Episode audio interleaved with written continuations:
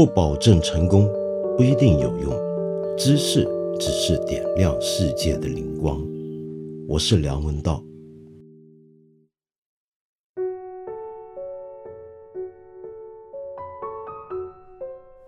上一集节目呢，我给你放了一首非常著名的古琴音乐《文王操》。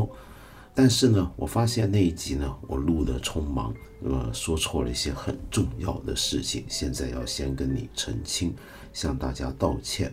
有一位朋友叫 L H，他留言，他说我那一期节目开始弘扬传统文化了，就怕他们没有学会其中的君子之道，偏偏学会了君臣纲常之类的，鲁迅胡适的新文化运动就白忙活了。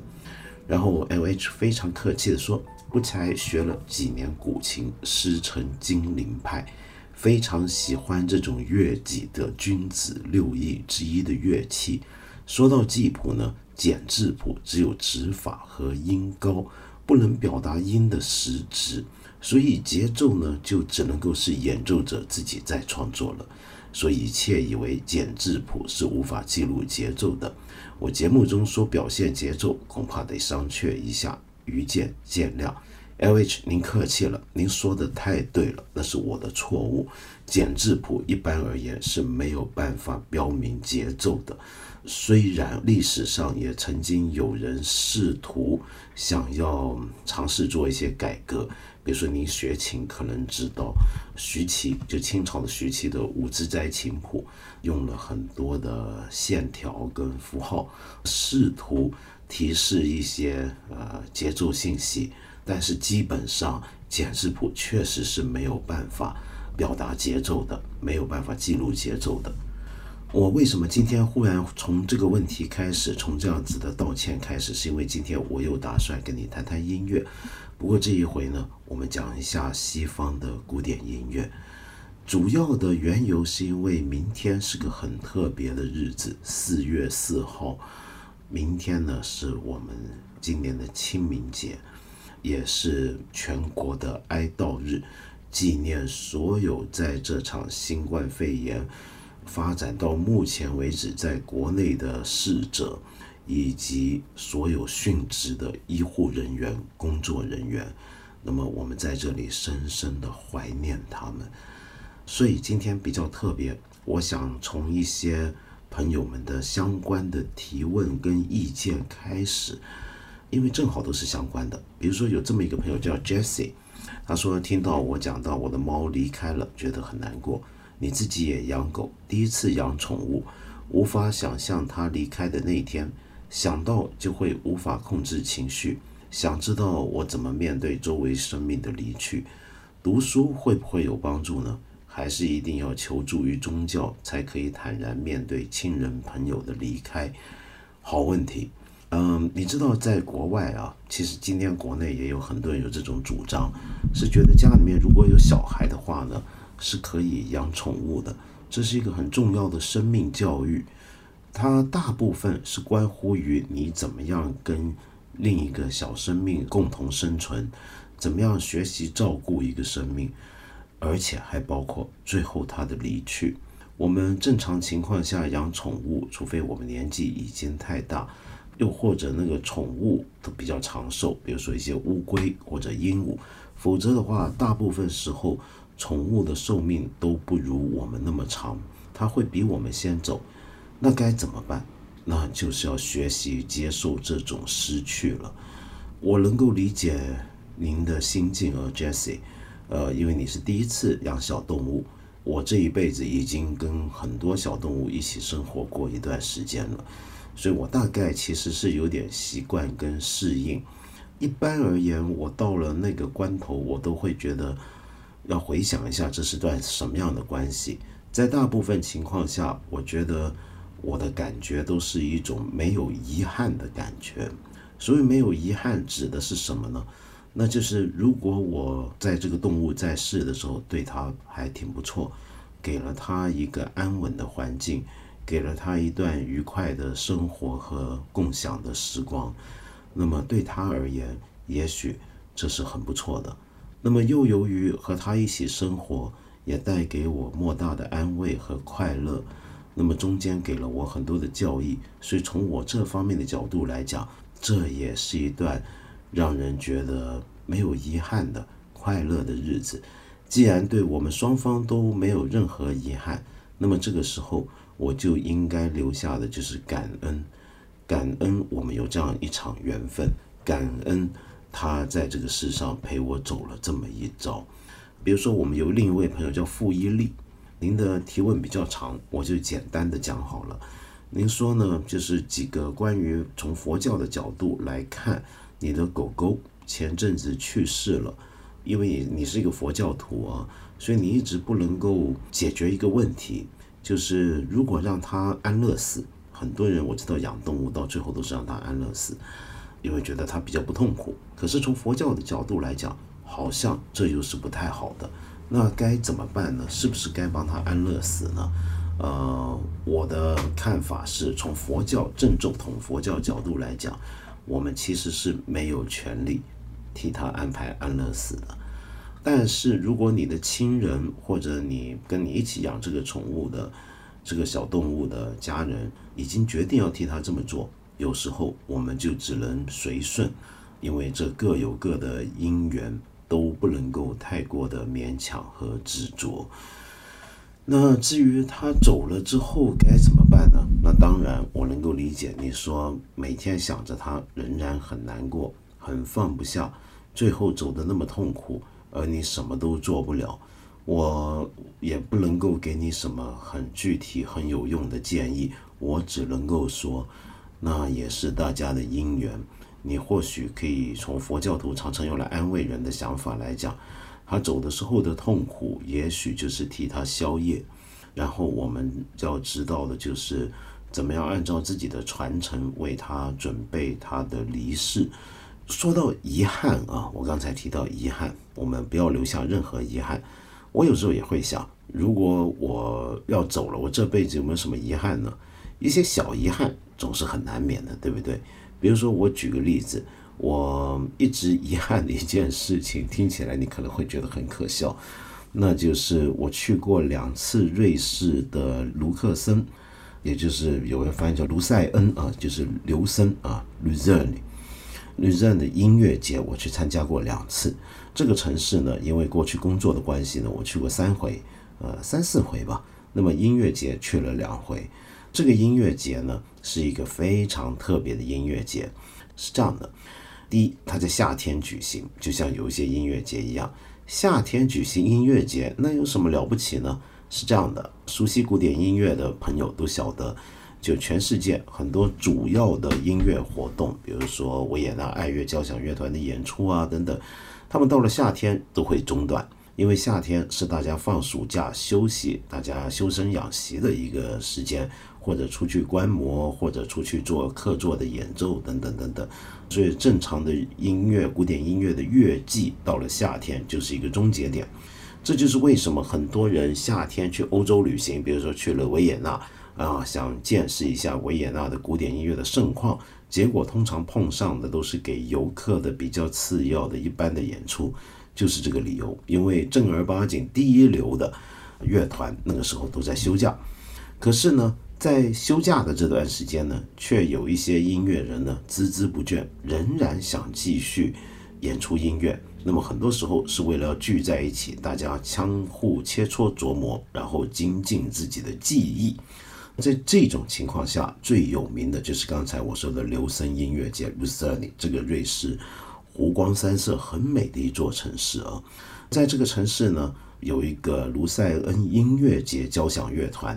这个交响乐团呢，就跟人生一样，它有聚有散，每年聚一回，每年也散一回。就是暑假的时候，它就会聚成一个乐团，参与的成员来自世界各地，而且。还都是世界各地一些非常顶尖的音乐家，这等于是全世界最顶尖的一群音乐家，在暑假的时候放弃了自己的休假，聚到这个地方。为什么？那就是为了要持续自己的演出，而且更重要的是，在这个时候可以跟世界各地来的同行交流。大家交流当然要有个交流的环境，不只是这个城市很漂亮，而且还是因为能够共同在一些了不起的音乐家、指挥家的指挥底下，共同去创作一些自己以前没有试过的东西。我指的并不是试一些没有试过的乐曲那么简单，而是有一些乐曲都是大家觉得很经典、耳熟能详。不用看谱都能够演奏得很好的乐曲了，可是这个时候，却能够在一种特殊的场合之下做一个全新的演绎。这个刘塞恩音乐节就是一个这么特别的音乐节，里面当然还有很多的独奏演出，也非常精彩。我觉得遗憾的是什么呢？我去了两回都没有碰上当时指挥、带领以及负责整个音乐节的。克劳迪奥·阿巴多 （Claudio Abbado） 这位非常伟大的大指挥家的演出，好奇怪！我去的时候，其实他还在世，但是就是买不到他演出的票。我我动作太慢了。那么等到后来，我终于决定啊，有一回看到这回我能够提前准备去买票，没想到他已经去世了。那是二零一四年，八十岁。那是我一生中都觉得偶尔想起来这件想起来非常遗憾的一件事情。为什么遗憾呢？是因为关于阿巴多这个大指挥家在这个音乐节上的表现的传说太神奇了。我以前在不同的场合，包括甚至在香港，都听过阿巴多指挥，但是他在卢塞恩在留声音乐节指挥他率领的这个交响乐团的情形是不同的。比如说，举个例子啊，在二零一三年他最后一次演出的时候，我有朋友去听，听完之后回来跟我形容那个场景，那简直是个超自然的状态。为什么呢？他们说，在当时他演奏布鲁克纳一首交响曲，到了最终乐章结束之后，已经打上了休止符，然后全部的乐手的手都已经停下来了，在场的听众们。很神奇的，仍然感觉到有一股音波，没有声音，只是一股波动，忽然之间从舞台上面撞击到自己的观众席上的自己的胸口，大家喘了一口气，然后第二波来了，然后第三波来了，那是怎么回事？我以为那是我朋友的幻觉，但是后来发现。有几个在当时在场的朋友们都说遇到了这样的经验，那是什么回事呢？然后大家在讨论，那是一个违反物理现象的一件事情，到底出了什么事儿？怎么会这么神奇？是不是着魔了呢？Claudio Abbado 指挥卢塞恩的这个交响乐团，的的确确是能够产生很神奇的一种音乐体验。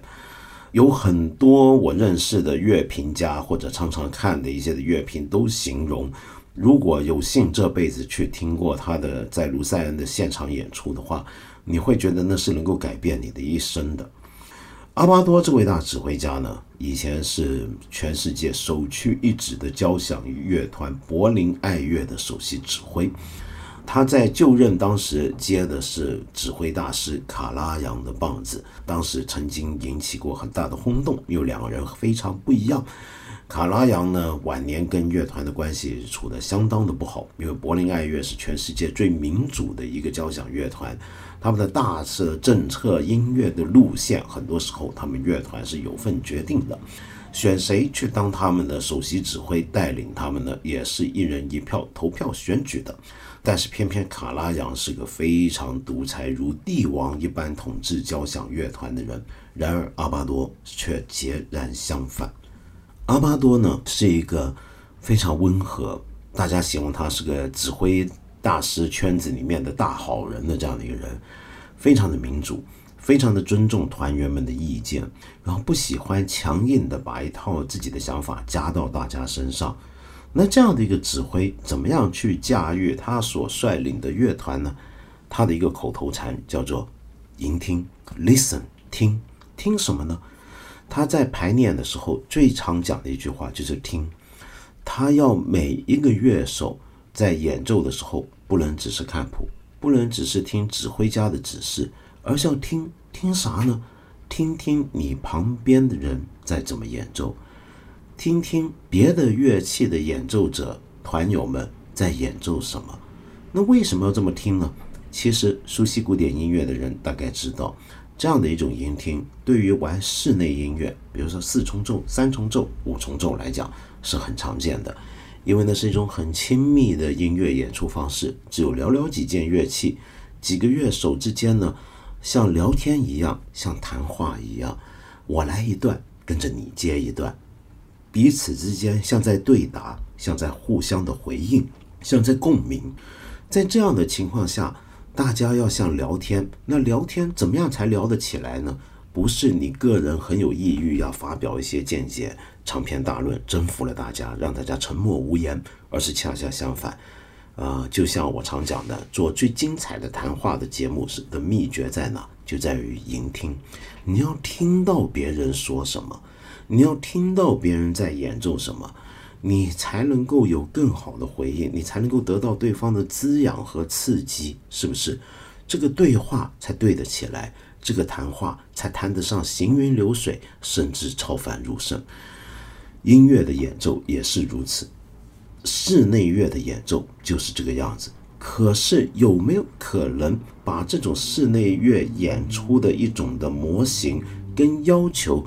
扩大到一个动辄一百多人编制的交响乐团、管弦乐团上面呢？阿巴多居然做到了这一点。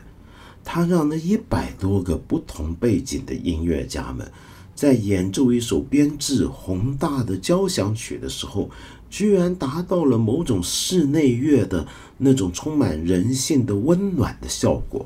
更神奇的是什么呢？我见过一则访问，是柏林爱乐的其中的一个首席乐手。他说，阿巴多最了不起的地方，是他让每一个他底下的成员们都觉得自己在演奏的东西不是指挥要求的，而是自己自由的，是自己就想把它演奏成这个样子，是自己自由自在在一个乐团里面正在表现一段音乐，表达自己。创作跟演奏自己想要做的东西，这是一个最神奇的地方。每个人在他底下都觉得自己很自由，当然这是一个集体的幻觉，是不是？好，无论如何，阿巴多呢，在柏林爱乐担任首席指挥，到了二零零二年，忽然宣布要离开。为什么？因为他的胃癌对他的折磨越来越强烈。那时候他就患上胃癌。他觉得他的体能各方面都已经没有办法再撑下去，这个非常繁重的责任很大的一个工作了，于是他就离开了。但是他却没有退出乐坛，反而到了瑞士的卢塞恩，每年就用暑假几个月的时间主持卢塞恩音乐节的工作，同时指挥刚才我说的卢塞恩的音乐节的交响乐团。那么，因为他去了那儿，就像我刚才讲的，他可能是全球最受音乐圈内交响乐团的乐手们爱戴的一位指挥家。如果他不是那个最伟大的当时的指挥家大师，他一定是最受爱戴的那一位。所以，世界各地都有乐手慕名而来，宁愿放弃自己的休假，在夏天那几个月，要在阿巴多的棒下来一起。过一个愉快的属于音乐的夏天。好，我讲了这么半天，跟死亡有关吗？有的。我现在要向你隆重推荐一场演出。我认真的建议你听完这个节目之后，去找这个演出的录影来看。这个录影呢，你可以找到两段，一个呢是完整的一场音乐会的版本，在哔哩哔哩上面就有，我们今天节目上面是附着链接的。那是马勒第九交响曲在卢塞恩音乐节二零一零年演出的时候，当时阿巴多七十七岁演出的完整的录像，还有一小段，则是这首交响曲最后五分钟、最后五六分钟的一个一小段。如果你真的对古典音乐不感冒，或者没有那么长的功夫跟耐性去听完一个多小时的音乐，那你要看最后这五分钟。为什么？这就是让我觉得很遗憾，我没去成的一场音乐会。这是一个对很多当时在场的人而言，那真的叫做 life changing experience，life changing moment，甚至有很多光是看了这个录像的人都觉得你的人生能够被改变。为什么呢？因为你会对生死有另一种看法，你会对于什么叫做死亡有另一种认知。那是一种用言语、用文字很难表达，只能透过音乐去呈现的一个状态。我刚才一开始讲宗教读书，都也许是一个管道、一个通路，能够让我们走过阴暗的死亡幽谷，或者至少能够达到某种程度的领悟。我想说的是，原来音乐也是可以的。那就在这段演出里面。这段演出发生了什么事情呢？没有我刚才说的那种违反物理的现象，就是演出结束之后，听众们仍然感到三波的音波空的冲击，而是什么呢？整个演出结束之后，很神奇，现场的观众没有立刻鼓掌，而是全场沉默，沉默了两分多钟。一来，大家知道阿巴多晚年的指挥啊。是很高度重视沉默跟空白，还有寂静。那么大家知道，他指挥结束之后，这位大师喜欢有一小段的宁静时光，让大家回味跟延续在刚才音乐演奏完的那首音乐所制造出来的氛围当中。但是这次不一样，居然有两分多钟没有人鼓掌，没有人叫喊。是直到后来才有观众忍不住移动起来，开始发声。你在看那个录像，乐团们呢，在第一分钟，指挥棒已经放下了，音乐已经结束了。可是那些乐团的成员们，你看他的小提琴手，他的弓仍然几乎要搭在弦上面，没有放下。大家保留这样的姿态一分多钟，然后才放下手。然后全场在一起进入沉默。我们再来看看，如果你有耐心，把这个音乐会最后那几分钟完整看完，我指的完整看完是连字幕都播完啊，走完之后，那些 credit 都播完之后，你会发现最后到了最后，一次又一次的谢幕，全场观众站起来喝彩。到了最后，交响乐团的成员们终于他们自己都离开了，留下一个空空的舞台那一刹那。你有没有看到那些乐团的成员他们的状态？其实，在这个音乐演出结束之后，当时在场的一些乐评就注意到一个平常在音乐会很少见到的景象。那个景象就是看到了舞台上的乐手居然有人眼睛红了，这是对一个职业的音乐家来讲，这是很难见到的。就是一个交响乐团的成员演奏完一首音乐，自己都感动到要流眼泪的地步。然后你看那里面有多少的音乐家，他们的表情跟平常是不一样的。然后到了最后，现在他们要离开了，他们居然大家在干嘛呢？那不是就这么离开，而是大家互相拥抱、互相鼓掌、互相握手，甚至对对方打出这个比赞的手势。那是一个整个交响乐团成员自己都觉得，我们刚才那一个多小时，我们做了一件这辈子我们永远不会忘记。可能这辈子我们都不会再做得到的一件事了，乃至于离开的时候，大家要互相拥抱、互相告别，然后互相鼓励，说：“你干得好，你今天的演出演奏的真好，我听到你了。你在我旁边吹长笛的时候，我听得很清楚，那太美妙了，那简直到了超验的地步了。是这样的一个情景，整个交响乐团都都走光了，观众们都还不肯走。”然后要阿巴多出来在门口站在那，再跟大家挥一次手才作罢了。好，到底这场音乐会干了什么事情？它跟死亡是什么关系？他们演奏的曲子《马勒第九》本来就是一首跟死亡有关的伟大的作品。你如果听过我们看了一下 A P P 上面一听就懂的古典音乐史，你听焦元溥老师讲马勒，你就会了解到马勒这个人的一生，这个伟大的音乐家一生其实很坎坷。这个坎坷倒不是说他生命有很多很不顺的事情，而是这个人的性格，他好像一直对死亡有种畏惧。当你有这种畏惧感，当你对死亡这件事情变得很过敏的时候，你很容易发现。你一辈子是个葬礼伴随的一生，因为你这一辈子身边总有亲友离开，你总是要去参加葬礼。一个人如果从这个角度来看，你会觉得你人生很不幸的，一辈子都是在一场又一场的葬礼中经过。而马勒当然有他的不幸，因为他晚年的时候，他挚爱的女儿离世了。那么这件事情对他打击又非常大，而同时他又发现自己的夫人，我们之前节目说过的阿尔玛出轨了。那么这件事情对他来讲打击太大，而且他还发现当时自己得了一种心病，在当时是不治之症。于是他对死亡的种种的沉思又更往上推进了一步。他一直以来写的交响曲都已经有很多关于这个命题的反复的思考跟推演，但是到了第九号交响曲有点不一样。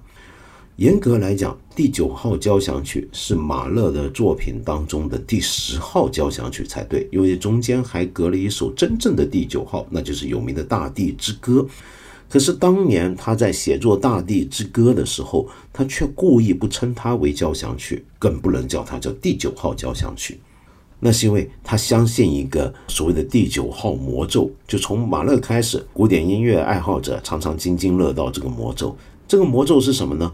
就大部分伟大的作曲家写完第九号交响曲之后，都活不了多久，就不会有再来一首交响曲了。比如说贝多芬，比如说舒伯特，比如说德弗扎克。都好像是熬不到之后就不会再有了，所以马勒有点忌讳这个东西，他有点迷信，所以呢，他写《大地之歌》的时候就不叫他这第九号交响曲，然后写完了觉得没事了，避开了，他再来写他这个第九号交响曲。就在他晚年遇到了再一次的不幸的之余，他来写作第九号交响曲，然而也不知道是怎么回事。这真是他最后一首完整的曲子。虽然他后来还写了第十号交响曲，但只写了第一乐章，所以第九号交响曲就是他最后的一个完整的《天鹅之歌》了。那么在这首曲子里面呢，我们可以听到他一生之中对于死亡的看法的一个终极的表达，尤其是到了最后那个乐章，那么的平静，那么的神秘。那么的朦胧，那是一种什么样的状态？那好像是人离开世间最终的状态，那样的一种状态，在第四乐章里面经历了一个非常复杂的表达。有时候忽然我们会听到这个乐章的第一主题在再现的时候变得多姿多彩，无论是和声还是旋律上面。都好像看到了，一下子看到了万家灯火的一个情景。后来我们才明白，那一段的升 F 大调之后的这样的一个展现，是我们人活在世上对世间投以的最后一次的注目，那是最后一瞬，经历的那一瞬，我们可能就极度衰落。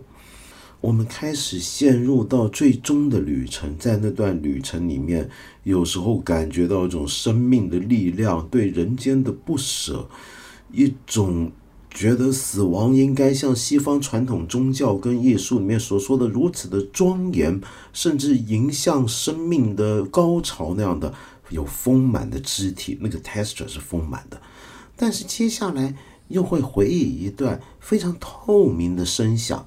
那么这种透明的声响，在我说的阿巴多指挥的这一场里面，就明显的看到，那种透明是什么？是一种干干净净，好像烈火焚烧之后，所有东西都滤干净了。人到了最后的刹那，那种呼吸已经几近于柔弱到万籁无声、万籁俱静的状态，然后互相来回、互相来回、互相来回，到了最后乐章里面，只是要。pianissimo，pianissimo 的方法来演奏，那是什么？就是最弱音。然后在这个最弱音里面，我们看到一件很神奇的事情，就在这场演出里面，那个弱音弱到了什么程度呢？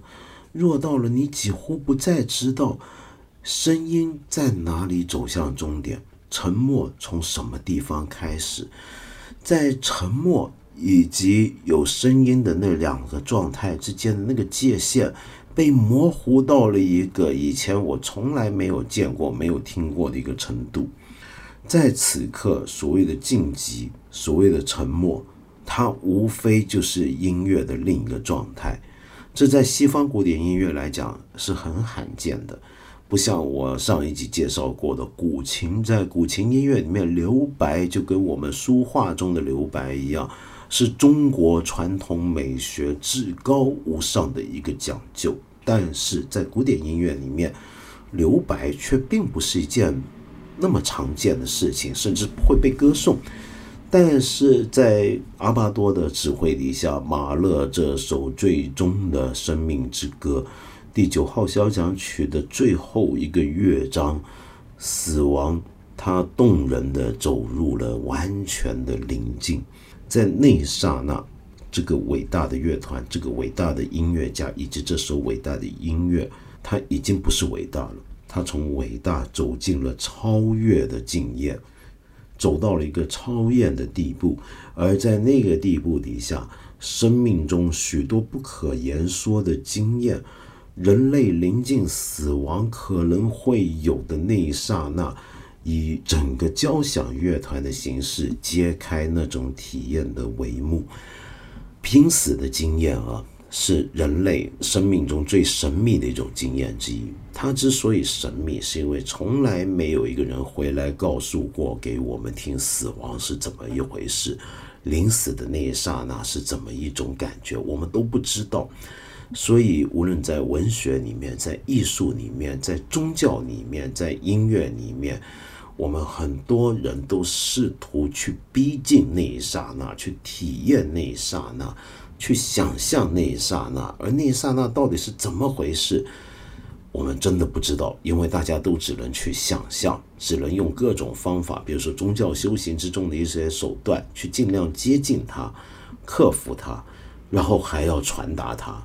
可是由于这种经验，它超越了我们人生，因为我们的文字、我们的语言是用来表达我们的有生经验。至于生命消逝之后的那种经验，或者那刹那的经验，则超出了我们语言文字所能传达的范围。所以，对于濒死经验的描写跟掌握，对文学来讲是一个很大的挑战。对于音乐又何尝不是？但是，就在这个音乐会里面，你仔细再去看看，你仔细再去听听，你会看到刚才我说的一种临近死亡。跨越到那道门口之后的另一边的时候的那种感觉，仿佛我们真见到了。在这场肺炎中去世的人，也许有很多人都是没有办法经历这样的平静的。但是我仍然希望用这首音乐来表达我对他们的想念以及祝福跟回响。希望大家都能够平静的到达彼岸。